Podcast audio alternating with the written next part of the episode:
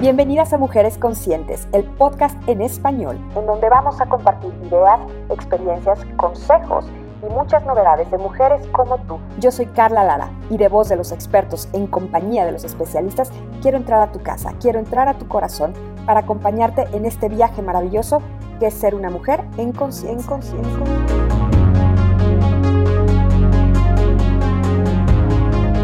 Bienvenidas mujeres conscientes, ¿cómo se encuentran hoy? Yo estoy muy feliz de compartir en especial este episodio con ustedes porque vamos a hablar de un tema relevante, importante, vigente y que además queremos hacer visible. Mitos y realidades de las mujeres en el trabajo. En el ambiente laboral que de pronto parece que ya somos muy iguales, hombres y mujeres, que tenemos las mismas oportunidades, y claro que así debería de ser pero todavía hay una brecha de género muy importante. Y por eso tengo conmigo una invitada que viene de Procter ⁇ Gamble y ella es Paula Villaseñor Bell. Ella es la Marketing Communication Director en P&G. Y les voy a decir un poquito de su background personal, no porque ella me lo haya pedido, lo aclaro, sino porque vamos a hablar de mujeres en el ambiente laboral. Y la verdad, mujeres conscientes, de pronto nosotras mismas no damos importancia a ciertos temas porque no es relevante, pero ¿qué creen? Que sí es. Necesitamos estar más en igualdad de circunstancias. Y ahí les va. Paula es licenciada en negocios internacionales y administración por la Universidad Ibero y en P&G nada más lleva marcas como Pantene, Head Shoulders, Secret, Herbal Essence. Tiene nueve años de experiencia en comunicación e influencer marketing y hoy vamos a hablar de un experimento social que llevó a cabo Secret que es increíble, que se llama La variable invisible. Bienvenida, Paula, qué gusto tenerte conmigo. Hola, Carla, un placer también para mí estar aquí y obviamente platicar de esta campaña que pues es especialmente cercana a mi corazón por ser, por ser una mujer y también por ser una campaña que nos ha permitido abrir una narrativa importantísima, yo considero, para las mujeres en México conectada con, un, con una marca tan bonita como lo de Secret Desodorantes. Absolutamente. Además, a ver, mujeres conscientes, la desigualdad entre hombres y mujeres es un tema preocupante en el mundo. Todavía existe, como decía al principio, una brecha importante entre hombres y mujeres, aún cuando estamos en el 2020. ¿De qué me hablan? Hay datos duros súper importantes relevantes y yo diría que hasta incómodos, que nos deberían justo de incomodar, porque pues obviamente estamos hablando de Secret, pero existe esta realidad, no es un mito, de que se espera que las mujeres nos cueste más trabajo, que sudemos más. Y ya no queremos eso, ya no queremos sudar más para alcanzar lo que nos gusta, Paula. ¿De qué va esta campaña? Mira, esta campaña nace de un bueno, primero que nada, Secret Desodorantes es una marca que ha estado siempre diseñada y pensada para mujeres, ¿no? E, es, fue el primer desodorante, por ejemplo, creado para mujeres en, hace muchísimos años, ¿no? Cuando no se pensaba que las mujeres necesitaran desodorante porque pues no salían de su casa, entonces ¿para qué quieren desodorante? Desde ahí ha sido una marca pues pionera en cuanto a en cuanto al trabajo por las mujeres y finalmente para México estábamos buscando una campaña que nos ayudara pues a relanzar el producto y también a conectar con narrativas que fueran importantes para, para las mujeres en México. Em, nace de un, primero del propósito de la marca, ¿no? que básicamente es que las mujeres no deben de sudar más para alcanzar lo mismo. Y de un estudio que nos pareció muy revelador, en el que, bueno, la consultora McKinsey hace un análisis que se llama Una ambición, dos realidades, que básicamente plantea que las mujeres y los hombres tenemos las mismas ambiciones y que todos queremos llegar igual de lejos, digo, algunos más que otros, pero que el género no es realmente lo que define qué tan lejos quiere llegar una persona. Pero que ya haciendo como doble clic en lo que realmente representa la vida laboral para los hombres y las mujeres y las oportunidades de crecimiento, las realidades de cada uno son completamente distintas. Y la data lo que nos lleva es saber que a pesar de que en el momento en el que nos graduamos, digamos, de la universidad y entramos a trabajar, estamos 50-50, a medida que vamos subiendo los peldaños, la desproporción del crecimiento de hombres versus de, de las mujeres es enorme. Entonces, lo que estamos buscando con esta campaña de Mujeres Visibles es justamente hacer visible que sí, la ambición es la misma, que hay muchísimos mitos alrededor de lo que las mujeres realmente quieren, ¿no? O sea, esta cosa de estudio mientras me caso o trabajo mientras me caso, o sea, esa no es realmente, no refleja realmente la ambición femenina, ¿no? Esos, esos son arquetipos o son, o son paradigmas que realmente me parece que ya no son vigentes y la narrativa no se ha actualizado. Entonces, un poco lo que estamos buscando es pues actualizar esta narrativa, hacer visible esta brecha y decir, la brecha existe y todos somos responsables de ella, desde la persona que dice que no existe hasta la persona que a la hora de promover a alguien en su trabajo dice, ay, pero es que yo creo que ella uh, se acaba de casar, tal vez va a querer hijos, mejor no la promuevo a ella y promuevo al hombre, porque siento que lo va a hacer mejor o siento que va a tener menos problemas familiares. Y todos esos sesgos de género, que son muchos muy inconscientes, es parte de lo que tenemos que hacer visible para que estas realidades cambien. Estás tocando un tema tan importante y tan sensible, Paula.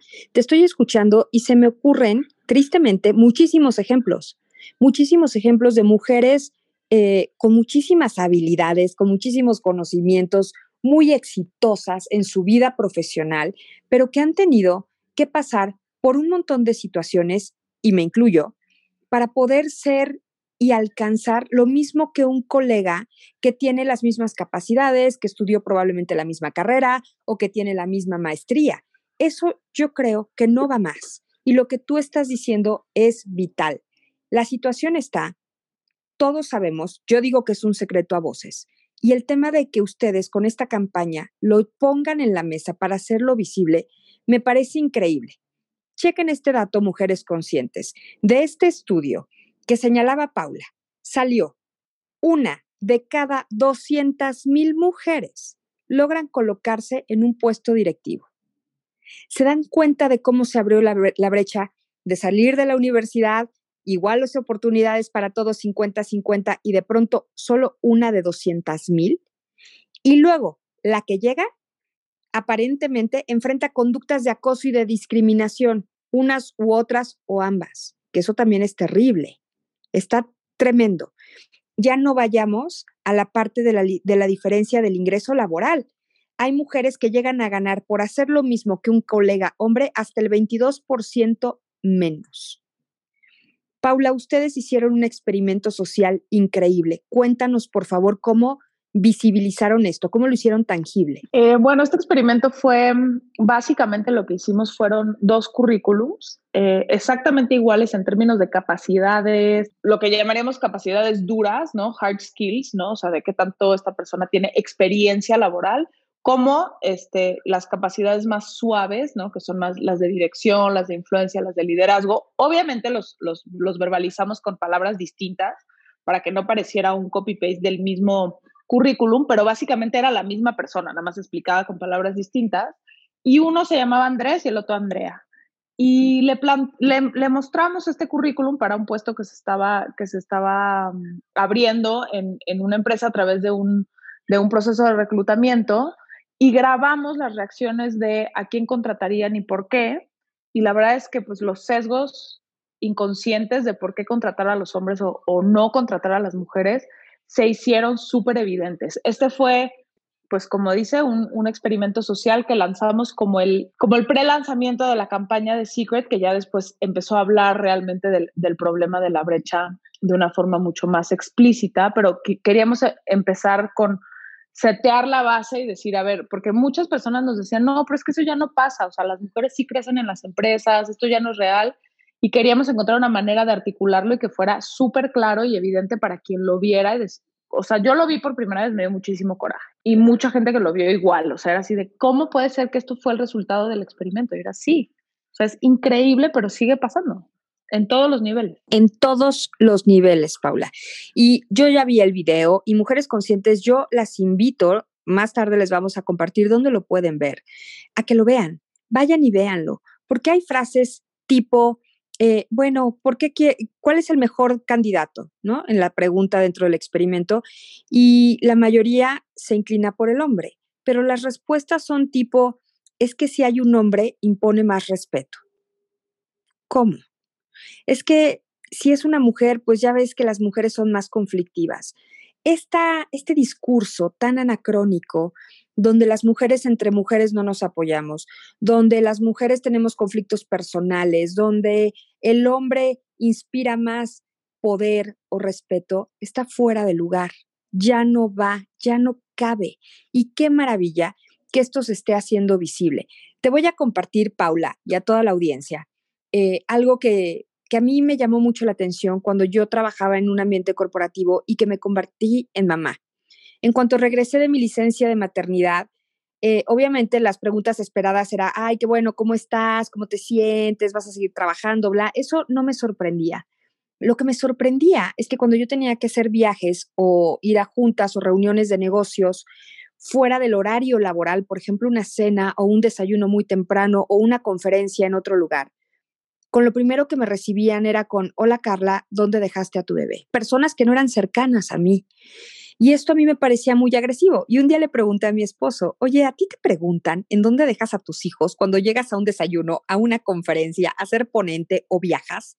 Y su respuesta fue, claro que no. O sea, imagínate, y esto es por decirte lo menos. Obviamente ustedes vieron más datos para lanzar esto. Sí, bueno, eso, o sea, eso es algo que está los, los, modelos más modernos, digamos, de paternidad y de vida laboral son algo que está apenas emergiendo en Latinoamérica y sí, yo estoy en una situación similar, o sea, en mi familia el, que se queda en casa es, mi esposo y el encargado de, pues de, mi hija es él. Y siempre me preguntan, ¿no? Y siempre me dicen como que, pero, ay, qué buena onda es tu esposo. Alguien una vez me dijo como que, no, pero es que tu esposo es lindísimo, te ayuda un montón. Yo me volteé y le dije, no, pues es que él no me ayuda un montón. Trabajamos juntos, somos un equipo. Él, él hace unas cosas y yo hago otras, pero no me está ayudando. O sea, no es como que todas las noches yo llego y le doy las gracias por lo que me ayudó este día. Y ella es una colega mía y me dijo, wow, tienes razón, no, no lo había visto así, pero tienes toda la razón. Y yo es que el día que empecemos a pensar en que los hombres tienen una carga laboral adentro del hogar que les corresponde, no que es una ayuda y no que es una buena onda que lo hayan hecho, empezarán a cambiar también las narrativas en, en, el, en, la, en el, trabajo y los, en los, lugares de trabajo, ¿no? Hay, este, es un, este es un mito que, que, es una de las cosas que hemos identificado que mantiene a las mujeres rezagadas, ¿no? Es este, este mito de la vida, la vida trabajo. Hay una comediante que a mí me encanta que, que es muy chistosa y en, y en uno de sus sketches dice, ¿sabes por qué a los hombres no les preguntan cómo balancean su vida personal y su vida laboral? No les preguntan por qué no lo hacen, porque no es esperado de ellos que lo hagan. Nadie va y le pregunta al director o al CEO de una empresa como, oye, ¿cómo le haces para manejar a tus hijos? ¿No? Justo lo que decías. Nadie espera eso de ellos, ¿no? Entonces, que la vida doméstica y la crianza sean trabajo de mujeres es un mito. La realidad es que el cuidado de los niños y las tareas domésticas son trabajo de todos y nos toca a todos compartir la carga. No hay cosas que sean inherentemente masculinas o femeninas en cocinar, limpiar, lavar la ropa, cuidar a los hijos. Y las investigaciones, o sea, muestran que si los hombres comparten tareas domésticas y el cuidado de los niños, a sus hijos les va mucho mejor, porque tienen un, tienen un modelo de masculinidad muchísimo más, es más completa, por decirlo, ¿no? Y realmente, o sea, mientras las políticas de maternidad no sean también políticas de paternidad y se espere de los hombres esto, siempre será un rezago para las mujeres, porque está esperado de ellas. Totalmente. De hecho, eh, yo he leído muchísimos datos importantes y no, esto no es un secreto, de cómo las mujeres están padeciendo mucho más las consecuencias inmediatas de este distanciamiento social porque estamos en pandemia y bueno, pues muchísima gente todavía, y qué bueno, trabaja desde casa. Pero ¿qué sucede con las mujeres? Que lo que tú dices, como se ha normalizado que la carga y la responsabilidad doméstica y de la familia o de los hijos o de cuidar a adultos mayores sea de la mujer, pues hoy la mujer cumple con todos esos roles al mismo tiempo, en el mismo espacio, en el mismo lugar y con la misma gente. Parece canción y parece chiste, pero no es chistoso cuando debería de ser un modelo completamente eh, natural el que si estás en una pareja y si hay más adultos responsables en el mismo espacio, pues las tareas se puedan dividir y cada quien pueda ir detrás de sus aspiraciones profesionales y laborales y cada quien pueda cumplir con sus obligaciones y encima proveer y cuidar y aportar al cuidado de la casa, al cuidado doméstico, al cuidado de mascotas, hijos y demás. Esto es una realidad que hoy se hace mucho más tangible de lo que era antes, porque al final antes podíamos desplazarnos a espacios y regresábamos a casa y vivíamos una realidad y luego en el en el espacio laboral se vivía otra, donde se marcaban estas brechas. Pero hoy todo sucede en el mismo espacio. Entonces, a mí me encanta que este empoderamiento femenino que ya viene en el ADN de Secret esté siendo algo que forme parte de una campaña tan importante porque lo que tú mencionabas también me parece muy relevante, Paula. El hecho de que los hijos en casa tengan estos modelos positivos de hombres que participan en la, en la vida doméstica, en la vida familiar, en la vida laboral, en la vida deportiva, que tienen muchos roles, pues para ellos es normal, ellos ya crecen así. Y esto es parte de esta campaña. Me encanta también dar visibilidad a este tipo de situaciones que son normales. Sí, pues mira, yo creo que el, o sea, el, rol de las marcas, como te decía al, principio, ¿no? Las narrativas existen, los paradigmas existen, los mitos existen, y es la chamba de todos, el trabajo de todos los que estamos conscientes y con ganas de hacer un cambio, el hacerlo. Las marcas no son un espectador silencioso de la cultura. Las marcas son, somos, las personas que trabajamos en las marcas, somos creadores de la cultura en la que estamos. Obviamente nuestras, nuestras campañas, nuestras narrativas reflejan la realidad de los países en los que estamos. Hay, hay cosas que en Estados Unidos funcionan increíble y no funcionan para México, cosas que en Finlandia sería una locura ponerlas, pero que en la India funcionan fantástico, ¿no? Pero además de estar conectadas con la cultura de esa forma, o sea, entendiendo al consumidor y teniendo una narrativa que conecta bien, también somos creadores de paradigmas. O sea, si nosotros por ejemplo, ¿no? En el, punto de, de P&G, si nosotros siempre, siempre mostramos a la, a la, mamá lavando la ropa, pues estamos creando un paradigma de que la que lava la ropa es la mamá.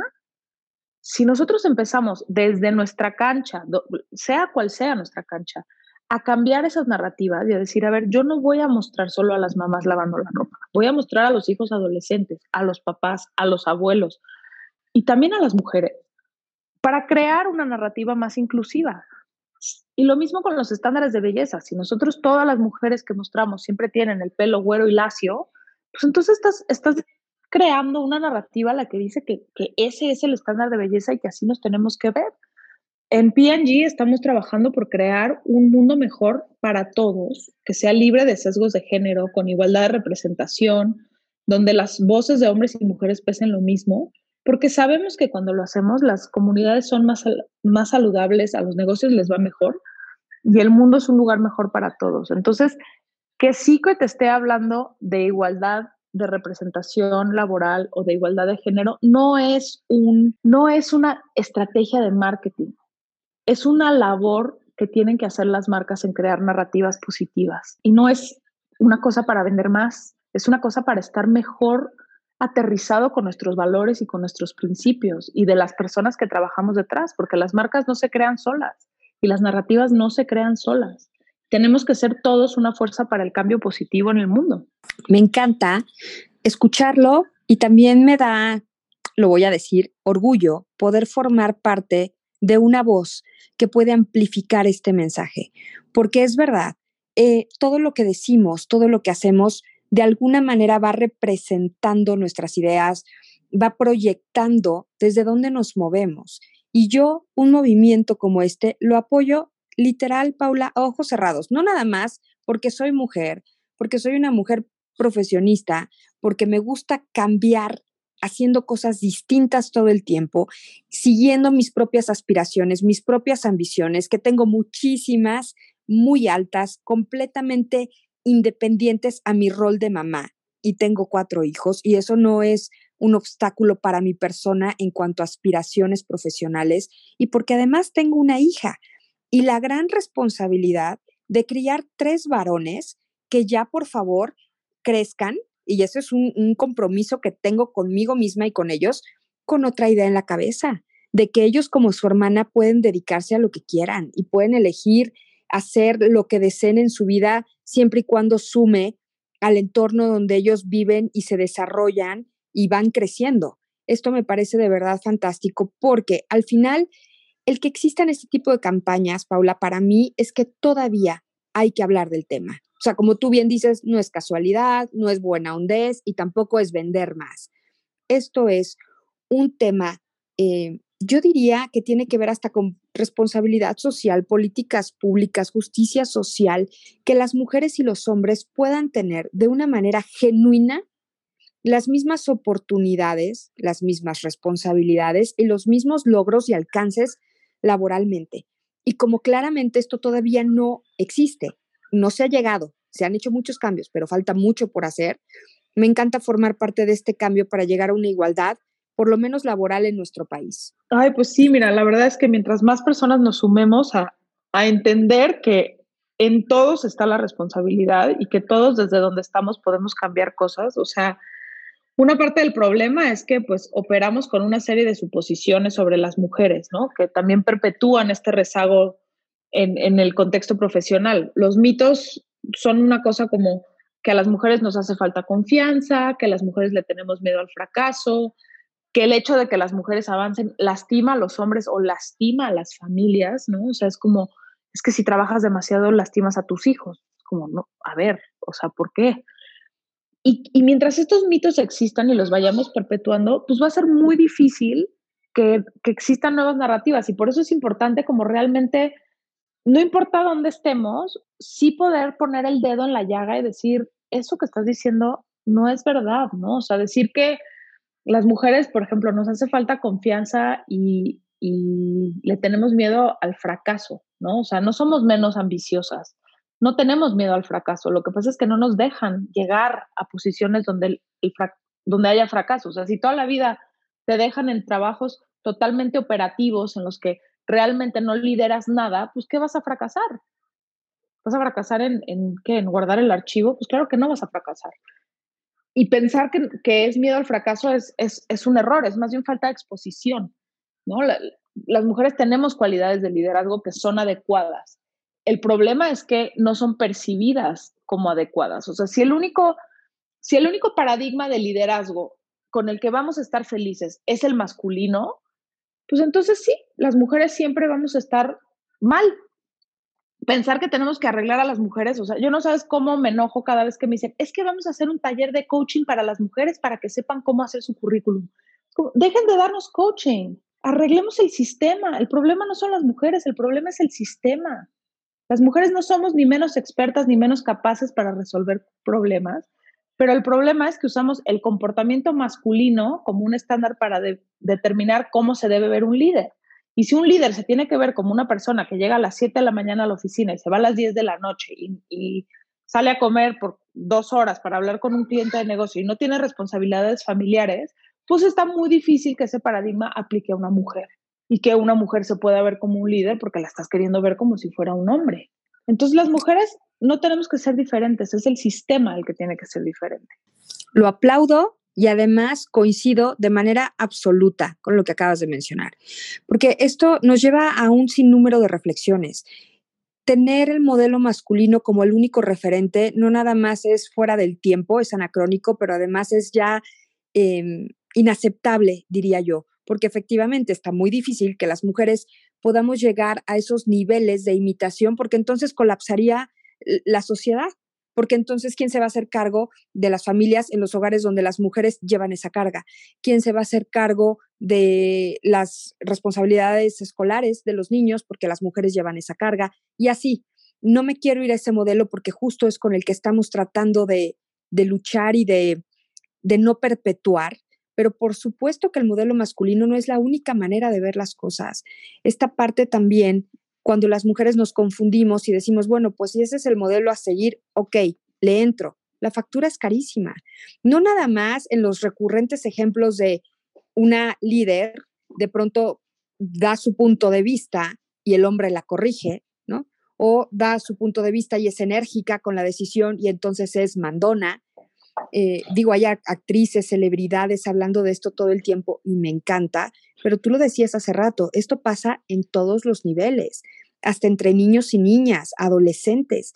Y, y qué bueno que lo podamos hablar, porque además las que somos mamás tenemos una voz muy importante, de gran influencia absoluta. No tenemos que tener millones de seguidores, con un hijo que tengamos es suficiente para hacer un cambio, de verdad. Y decirle, oye, cuando, cuando escuches un comentario fuera de lugar en el chat familiar, cuando tu esposo, o si eres hombre, cuando tu esposa incluso se refiere a otra mujer de una manera inadecuada, despectiva, que no valore las habilidades de esa persona profesionalmente, hay que levantar la voz. Estoy totalmente de acuerdo con todo lo que ustedes han hecho, con todo lo que falta y cuenten conmigo, Paula, con Mujeres Conscientes. ¿Dónde pueden encontrar todos los materiales de Mujeres Visibles? Mira, nuestro canal principal de comunicación es nuestra cuenta de Instagram, que es arroba secret Tenemos también un canal de YouTube donde están todas nuestras campañas, este, las actuales y anteriores que es, que es, lo encuentras igual, Secret Desodorantes en, en YouTube y nuestra página web que es secret-medio-la.com. Y ahí tenemos una pestaña que se llama No Sudes Avanza, donde tenemos también un poco de el propósito de marca, nuestro, el, el, ejercicio, el experimento social, después nuestro manifiesto, que, en qué cosas estamos haciendo, con quién estamos trabajando. Entonces hay como, ahí vamos actualizando lo que, lo que estamos haciendo. Me encanta, y esto de no sudes avanza, tengo que decirte que soy muy fan de ese primer, eh, de esa primera declaración o de ese primer statement, porque de verdad, ¿por qué nos creemos también nosotras solitas que nos tiene que costar mucho más trabajo? ¿Por qué nos creemos que nos tiene que costar eh, sangre y lágrimas y sudor llegar a una meta personal profesional?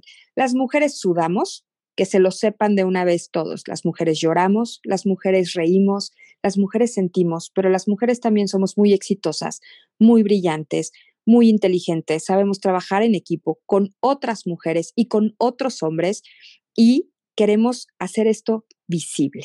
Por supuesto, queremos mujeres visibles en el ámbito laboral, en el ámbito personal y en todos los espacios donde las mujeres existan.